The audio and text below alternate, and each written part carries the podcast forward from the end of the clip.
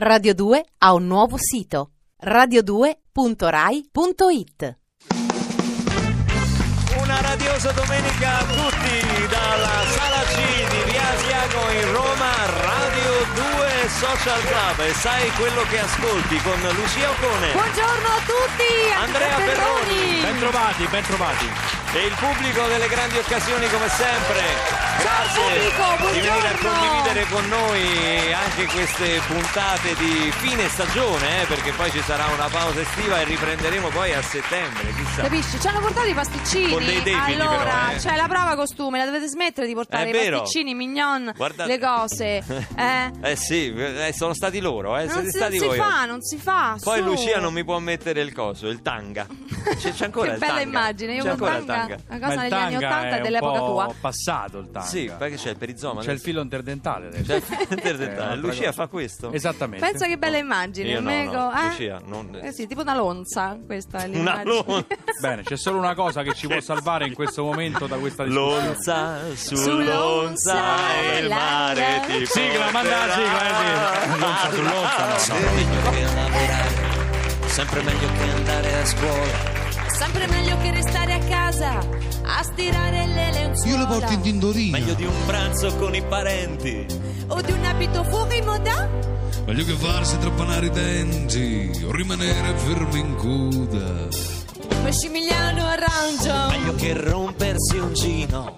Occhio, Tanto c'è Mimma che te cura. meglio di un dito dentro uno.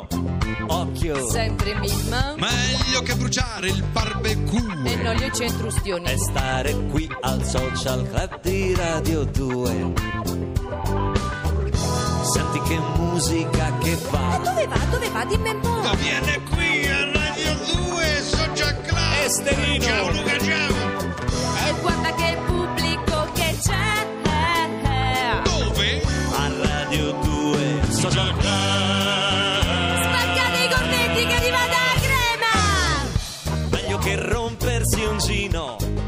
Occhio, Meglio di un dito dentro uno. Occhio. È meglio che bruciare il barbecue. Mi fa schifo. è stare qui al social club di Radio 2. È stare qui al social club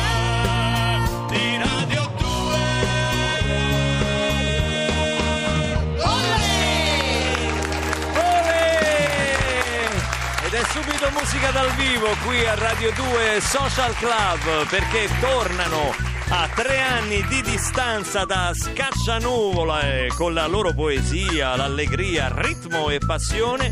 Sono una delle live band più amate dagli italiani, tornano con un nuovo progetto discografico e noi li abbiamo presi proprio tra lo studio di registrazione e l'inizio del tour. Con l'improbabile sono venuti a trovarci qui oggi a Radio 2 Social Club Banda Bardot! Che se la fischiettano! E come se la fischiettano! Ma guarda, oh, proprio la sigla d'ingresso abbiamo fatto! Ciao, Banda Bardot. Ciao a tutti, buongiorno. ciao a tutti. Quanti, quanti siete? Siete più di noi, non possiamo Eh, neanche che- sfidarvi perché ci, ci riempite di botte oggi. Assolutamente, poi qualcuno fa anche rugby, per cui voglio dire. Aia. attenzione, Eh, questi tennisti, Questi tennisti mezzi uomini. fragili, fragili. democratici. Un- uno sport che non ha neanche il contrasto, quindi insomma neanche può essere preso in considerazione da un rugbista. Per quanto un tennista con la racchetta da tennis è sempre pericoloso. No, no, ma poi il rugby è una squadra, è, è Una a squadra, quindi siamo in capo e 15, collo. per cui insomma. Ma davvero giocate anche a rugby? Io sì, io sì. Ah, sì? Sì, sì, ho fatto in tempo a rompermi già il naso, insomma è tutto bene. Non si nota per niente, è un nasino all'insù. Sei simpatica come una spina nel piede. L'improbabile. E allora partiamo subito dal, dal titolo. Che cos'è? Che È l'improbabile, è un concetto aperto che ognuno può farsi la sua, la sua idea, inteso come inadeguati, inadatti, siamo sempre stati battezzati così, soprattutto dai signori che chiameranno più tardi. che ci hanno, o hanno usato l'arma del silenzio i signori giornalisti oppure hanno usato l'arma del, del parlare male, del battezzarci come un gruppo che sarebbe finito di lì a poco perché siamo brutti, sporchi e cattivi, non siamo adatti a suonare in radio, in teatro, in televisione, sono 21 anni che suoniamo in radio, in televisione in- e in teatro e ovunque nelle piazze, per cui insomma alla faccia loro, senza, insomma, con simpatia, ma siamo sempre qua. Siamo improbabili nel senso che usiamo delle armi nella vita che sono forse inadeguate e deboli, quali il sorriso, la voglia di comunità, contro chi usa invece l'arma della formica arraffona e è convinto di fissare la propria felicità nell'avere tanto e la felicità ti, ti- ti corre davanti perché non avrai mai abbastanza. Senti, eh, abbiamo, abbiamo già introdotto un tema, quello dei giornalisti, che tratteremo dopo. Adesso non anticipiamo tutto, ma insomma oggi vi potrete vendicare perché vengono due amici nostri, due critici molto famosi. Uh, Poi oggi dire- la finiamo a mani in faccia, Poi diremo, guarda. eh. poi diremo chi sono, lo scoprirete nel corso della puntata, ci sarà da, da- da divertirci. Eh, leggerò anche le definizioni con le quali siete stati più volte citati da queste due grandi firme del giornalismo italiano. Eh, quali sono le tematiche, a parte quella del titolo, improbabile, o- cioè, hai detto come tematica l'inadeguatezza anche, no? Insomma, quali, quali altre tematiche ci sono in questa Altre tematiche, fai conto di essere in un bar e ascolti tutto quello che viene chiacchierato attorno. C'hai il vecchio filosofo che incita i giovani a fare l'amore perché è per questo che siamo al mondo. Ma C'hai... infatti, Ma è vero. no, io di- dico, sottolineo, il, è giusto, un concetto giusto, Ho bravo. aperto una... Ma una signorina non dovrebbe fare. Vabbè, Capito? comunque. Signorina, che sono Fai morta. finta che tu fai delle resistenze, insomma. No. No, io sono, sono d'accordissimo. Beh, mh, tematiche veramente di vario genere, c'hai dal, dal genitore che sbrigativamente cerca di dar consigli al proprio figlio sbagliando tutto, c'hai confidenze sessuali fra maschietti che lasciano il tempo che trovano, c'hai la donna che si lamenta dell'unico momento di crisi che possa avere nella vita, quello le donne sanno fare tutto tranne che aprire un'anta di un armadio e vestirsi in tempi ragionevoli fra il quarto d'ora e i 20 minuti, non esiste. Non è Si- vero, signor giudice, mi oppongo. Signor giudice, mi oppongo. Lo dirà il magistrato. Ma essenzialmente un disco sull'amore, sul, eh, sul volersi bene, se noi siamo fatti così. A proposito di armadi, allora cominciamo con la musica dal vivo di Banda Bardot proprio da La Vestizione. Esattamente. Live.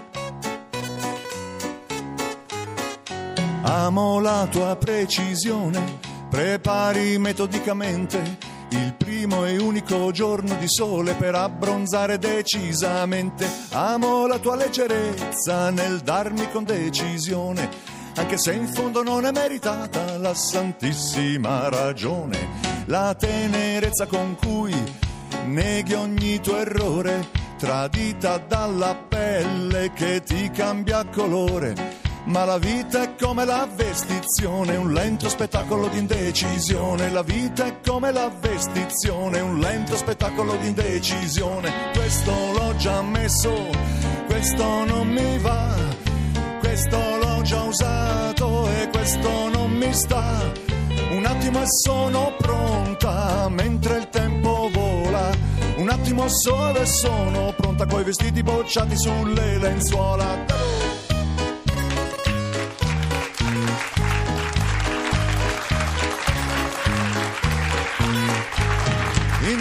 Il tempo corre e non decidi mai, perché sai che se scegli poi te ne pentirai.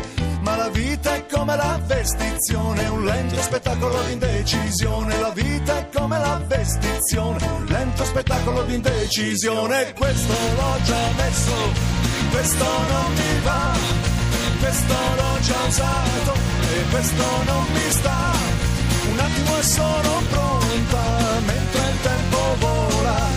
attimo solo e sono pronta con i vestiti bocciati sulle lenzuola. E questo l'ho già messo, questo non mi va. Questo l'ho già usato e questo non mi sta. Ma la vita è come la vestizione, un lento spettacolo di decisione. La vita è come la vestizione, lento spettacolo di decisione. La,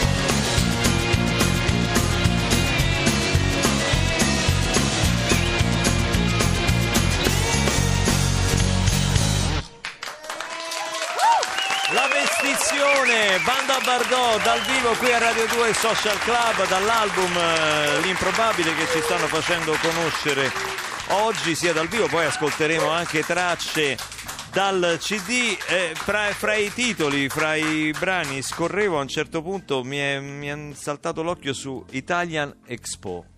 No, se- siccome si è parlato tanto Sì, ieri a di Milano, Milano. poi ci hanno tartassato se mi domandi su questa canzone, Eh beh, ma, ma non, non ha niente può a che non- vedere con eh, l'Expo italiana di Milano, anche perché non c'era più niente da raffare, per cui non, siamo arrivati tardi. Avevano No, È una fortuita coincidenza, diciamo. Sì, sì, sì, chiamiamola così, ma in realtà è un, è un tentare di parlare dell'Italia che è un paese difficilissimo da identificare, insomma siamo un, un coacervo di grandi differenze in realtà, per cui abbiamo guardato l'Italia in base alle esportazioni umane, che sono state le cose più belle che abbiamo esportato, oltre la- le, le belle macchine e la bella moda, insomma abbiamo esportato delle mamme e dei babi che hanno figliato, che hanno procurato al mondo delle stelle, nel mondo del- dell'arte, dello spettacolo, della, della televisione, della canzone. Insomma, pochi sanno forse che, che Bruce Springsteen aveva la mamma italiana, Brassans, mamma italiana, eh, Edith Piaf, mamma italiana, poi ci sono i Scorsese, Tarantino, eccetera. Poi andando avanti in questa enunciazione di grandi personaggi che hanno illuminato il mondo dell'arte, della, della cultura, e non potevamo tralasciare i vari Al Capone, Gambino, Giovalachi, Lucky Luciano, perché anche questo abbiamo esportato, poi ci siamo ripresi andando su Sacco e Vanzetti, poi i Belloni, insomma i vari Rodolfo Valentino, i vari pugili, la Motta, Marciano, insomma questo tutto insieme fa l'Italia, non è possibile identificarla con due o tre caratteri incrociati. ecco. Caspita, che discorso. Ma ti vuoi candidare tu? Noi ti votiamo, eh? Su quale collegio nel caso ti candideresti? Non so, potrei fare come mia mamma che ha votato lista Tezenis, invece di lista Tsipras, comunque sì. che meraviglia. Senti, fra le collaborazioni di questo disco ce ne sono svariate, insomma, ce ne vuoi parlare? Ho visto anche Francesco Gazzè che ha collaborato. Francesco Gazzè non solo ha collaborato, ha scritto la prima canzone, il primo testo che, che mi serviva perché insomma dopo tre anni che non scrivevo e essendo arrivato alla canzone numero 96 per la banda mi era preso un po' così di, di- di- di- non- di nervoso perché, perché dovevo lavorare da solo io quando i miei grandi maestri hanno lavorato chi con Bentivoglio, chi con eh, Victor Hugo, capito? e allora ho chiesto a... Si punta alto con i paragoni. Eh, Eh sì, Senti, assolutamente.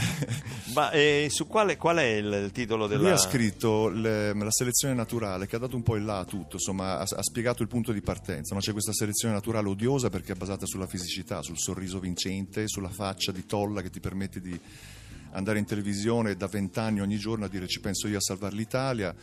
E siamo circondati da persone che riescono a immaginare delle cose come so, le- le- i bond argentini, cioè c'è veramente la diavolerie più allucinanti e c'è una selezione naturale perché eh, chi non ha il sorriso giusto, chi non ha il physique du role rimane al palo, ma in realtà rimanendo al palo si sta parecchio meglio.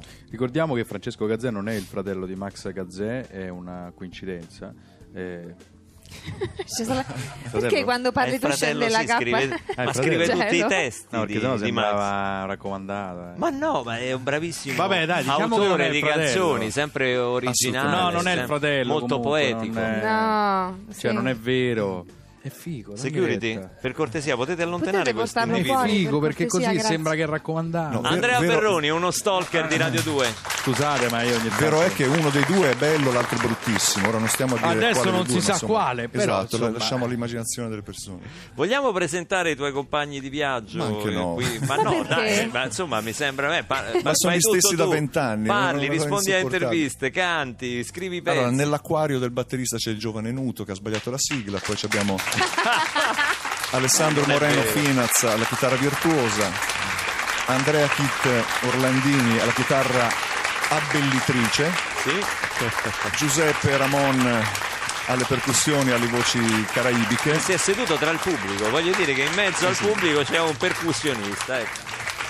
Però spicca, eh, spicca Io parecchio. pensavo che fosse qualcuno del pubblico che si stava allargando un No, po' no. troppo, invece no, è proprio è uno dei vostri. Non è già allargato di suo lui. Abbiamo Don Bachi al basso e al contrabbasso.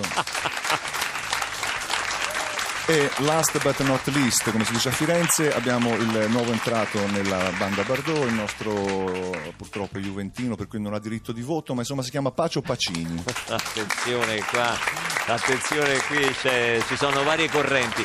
Eh, dimmi eh, due parole ti volevo chiedere di presentazione su E allora il cuore che invece ascoltiamo da CD. Allora, e allora il cuore, due parole, è una, prima di tutto è il primo duetto della banda, cantato insieme a Alessandra Contini del Il Genio, una- credo che sia la massima esponente in Italia di questo cantare francese, di questo emettere più che una- una, eh, un suono, emettere sensualità, emettere dolcezza. Lei è veramente bravissima, tra l'altro l'abbiamo usata in, in otto canzoni. Qui c'è proprio un duetto dall'inizio alla fine con lei, perché sentire la, la musicalità nostra e la mia vociona unita a una voce di donna è una cosa bellissima.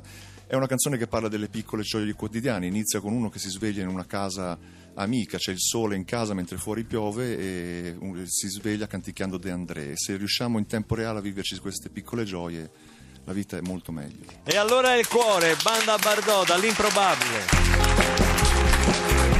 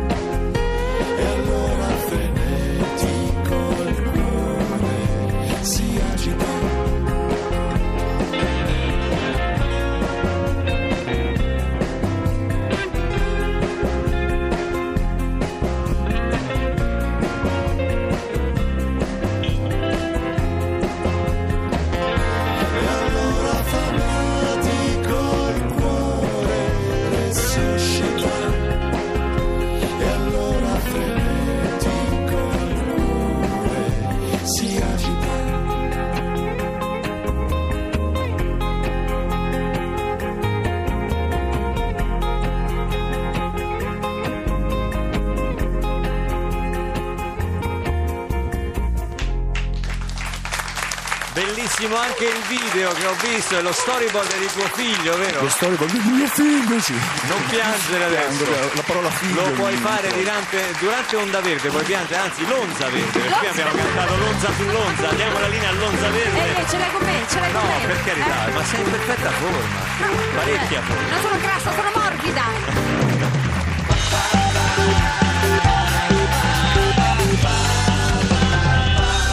Radio 2. Radio 2 ha un nuovo sito radio2.rai.it